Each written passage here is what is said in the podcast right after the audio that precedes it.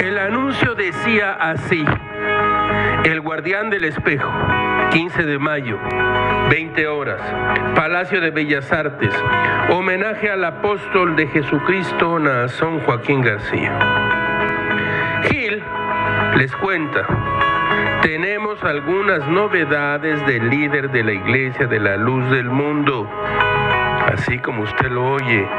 El apóstol al cual el Estado Cultural Mexicano le alquiló el Palacio de Bellas Artes para que le rindieran un homenaje sus seguidores. Ese señor, ese señor del cual hablamos, enfrentará en prisión 26 acusaciones por violación infantil, violación de asalto sexual agraviado, abuso sexual, trata de personas, pornografía sexual y extorsión. Ya en serio, ¿no les da ni un poco de vergüenza haber asistido a ese acto? Batres Mayer, nada.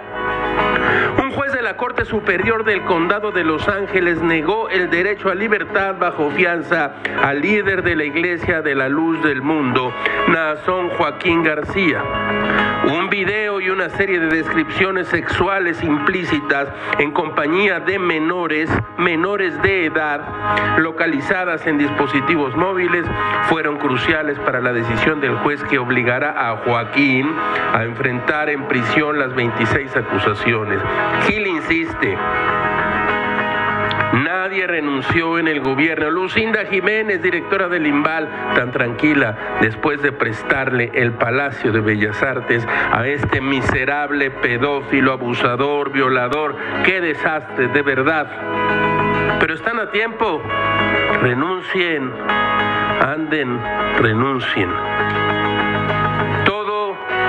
Todo, es muy raro, caracho. Como diría Albert Einstein, el mundo no está en peligro por las malas personas, sino por aquellas que permiten la maldad.